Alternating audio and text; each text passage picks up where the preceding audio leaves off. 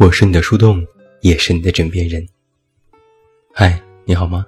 我是袁静。前几天发生了一件事情，有个同事悄咪咪地说，某天他无意中刷抖音，竟然看到公司里的某某是抖音的百万粉丝网红。此事一出，就迅速燃起了我们的八卦之火，火速围观。发现同事表面上看起来内向低调，没想到背地里是个街舞咖。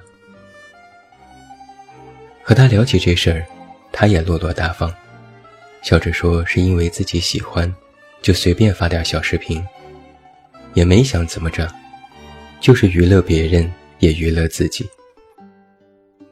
同事感叹：“这也太野了吧！”我忙不迭点头。这让我们这群老胳膊老腿的中年人好生羡慕啊！每个成年人看上去都有一样的表情，而有的成年人实际上在偷偷的演。如果不去深入了解，你根本不知道，在同样的时间和地点，他们竟然还有另外的一面。你会感叹：哇！这些年轻人也太野了吧！我认识一些宝藏男孩和女孩，他们表面上与你我无异，但内心笃定，心野即活着。第一位很野的年轻人，巨先生。他说：“人生不就是要纸醉金迷吗？”当年我还是一个土包子的时候，巨先生就已经是圈内知名的夜场小王子了。听起来这个称呼不是什么夸奖，更像是渣男的代名词。但巨先生说，这是典型的刻板印象。巨先生是我的代理律师，平时在一家律师事务所工作，戴一副金丝眼镜，每天穿着西装，拿着公文包。张口动辄就是法律条文。按照他的话说，这是一份正儿八经的工作，必须时刻正义凛然，容不得一点闪失。许是平日里太过古板，让他必须寻找一个发泄的出口。于是，他抽烟、喝酒、纹身。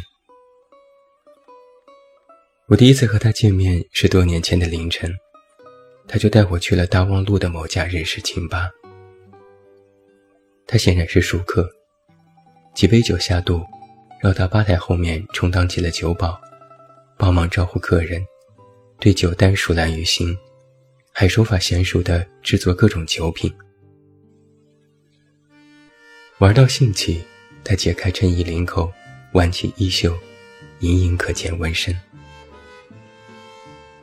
酒吧里有人吹起口哨，几个女生的眼睛里闪出噼里啪啦的火花。几个亮相后，鞠先生微微一鞠躬，拒绝了别人的邀约，又坐回我身边，把刚才调好的酒给我品尝，然后笑眯眯的看着我一脸惊讶的表情。后来再熟悉一些，我发现鞠先生不仅爱喝酒。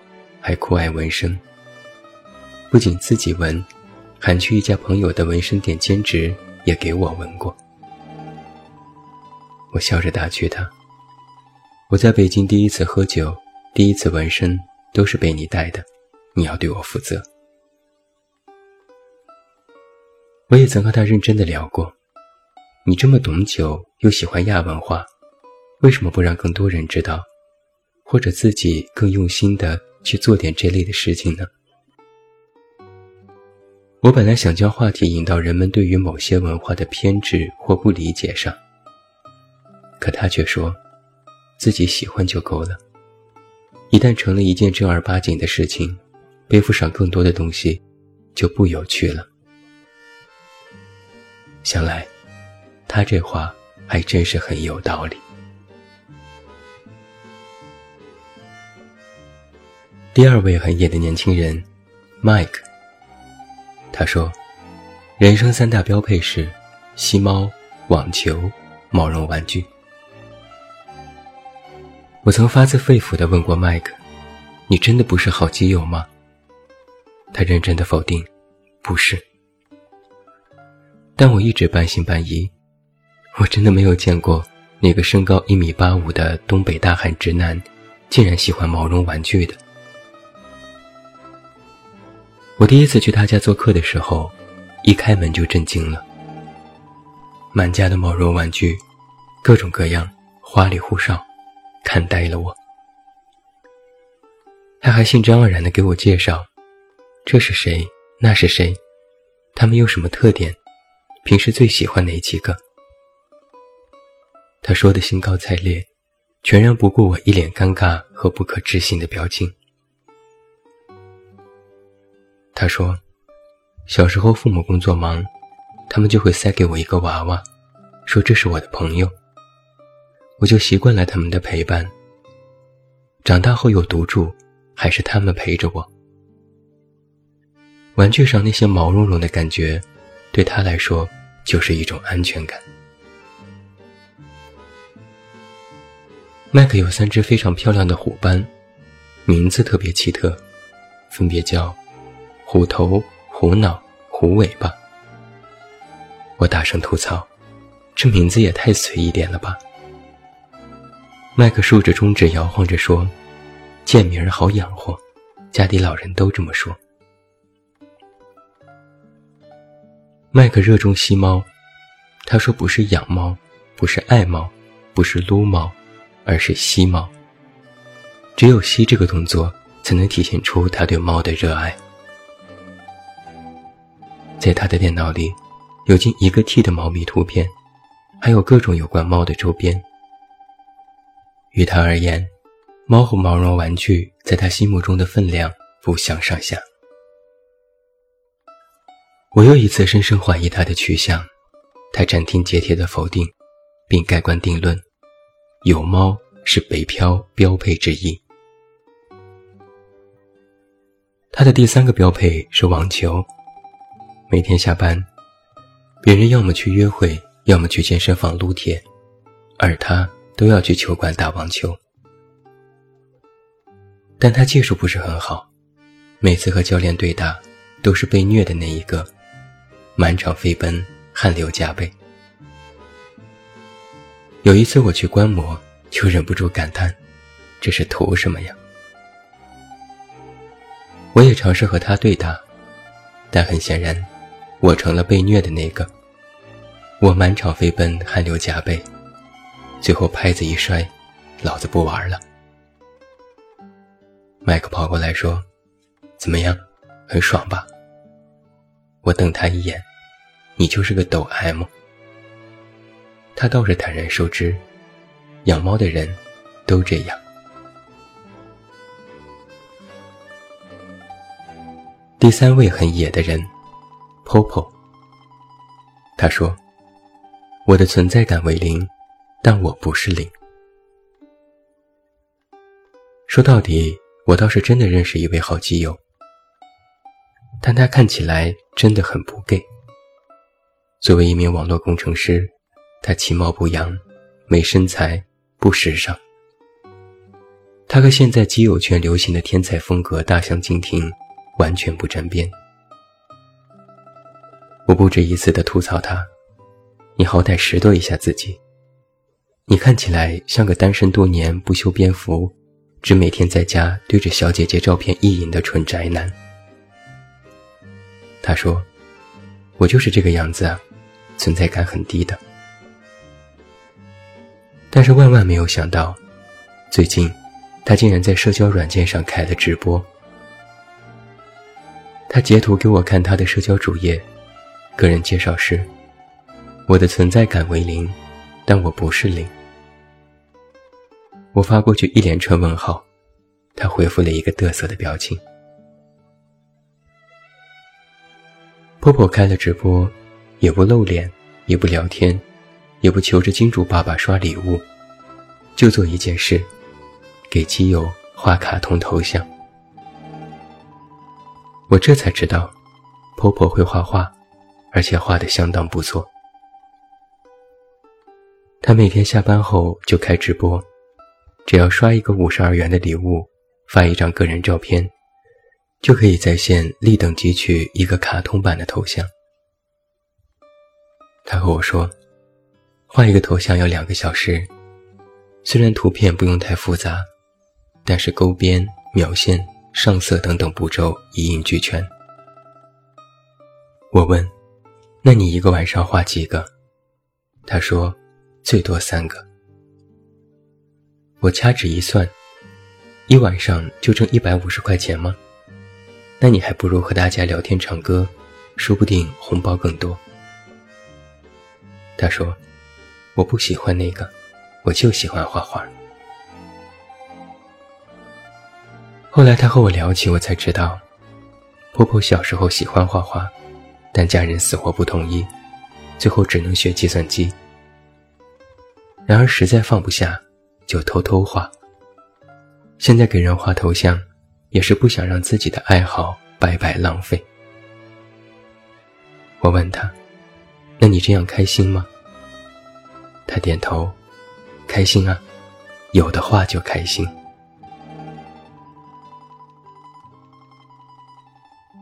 第四位很野的人，老六。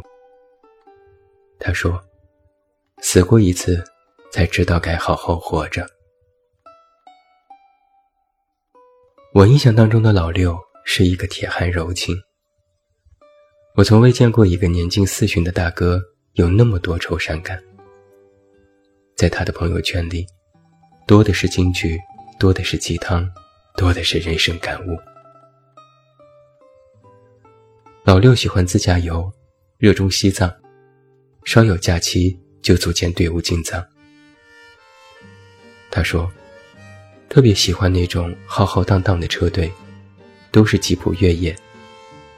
每辆车上都有一台对讲机，有什么事情就全靠吼。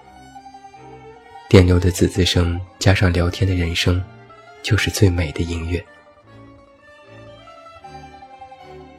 老六年纪已经不小了，但他却说自己还特别年轻，闲不住，有的是激情。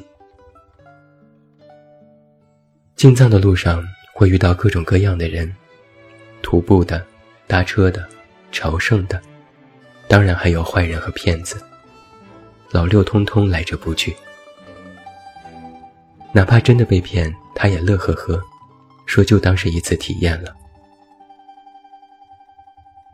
去年，老六经历过一次不大不小的意外，他租来一辆车从四川进藏。准备和前方的大部队会合。那时下了一场雪，虽然不是很大，但却没有停歇的时候。山路崎岖，山谷里弥漫起大雾，能见度逐渐降低，愈发难行。自驾经验丰富的他，也丝毫不敢掉以轻心。突然，车子在一个转弯处开始打滑。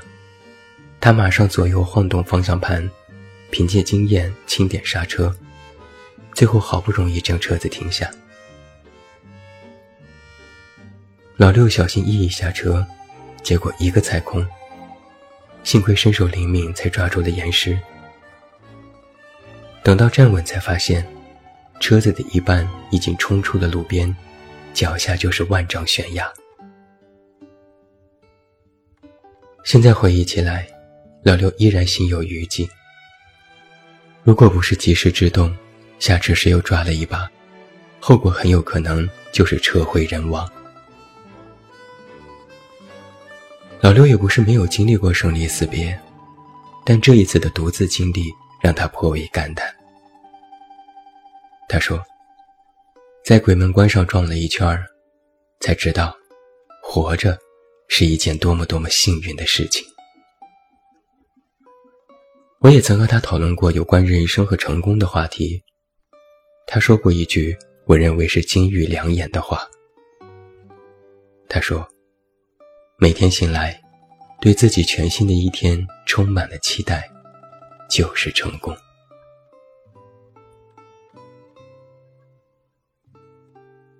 我遇到过许多这样野的年轻人，因为篇幅有限，今天只和你说这四位。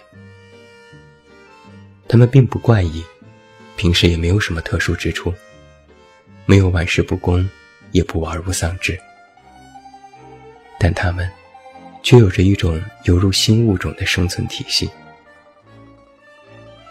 有人说他们粗鄙，但他们推翻规矩，在他们看来。看客总是一哄而起，多的是蜂拥而至的绑架欲。那些很野的人，带刺的基因就是一种态度。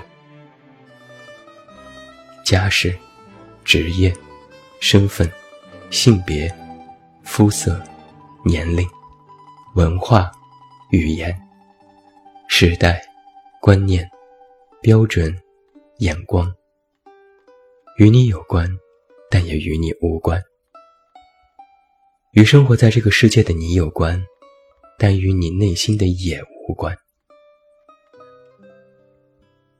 人们都说年轻人要活一个态度，而态度其实是藏在你的野里。如何活着，只是我们始终要回答的问题。而野的最终意义。就是承认这个世界上人各有异，这其实是一种幸运。因为啊，一个个风格迥异的人，构成了我们所能体验的丰富的世界。但人的本质又是那么一致，这也是一种幸运，因为我们终将殊途同归。如果有心，我们可以通过这些方式。回到最初那个懵懂的自己，最终看见过往，体验生命，验证真理，温暖彼此。用什么抵御人生的寒流？以热爱，以忠诚，以善良，以坚守，以自己喜欢的方式度过这一生，也是一种光学仪器。帮助你发现自己的内心，好好守护住你内心的那一点野，因为它还有几个同义词：梦想、青春、自己。我们不必被陌生人赋予，我们百无禁忌，以喜欢的方式也成自己。我是你的树洞，也是你的枕边人。关注公众微信，这么远那么近，找到我。我是远近，晚安。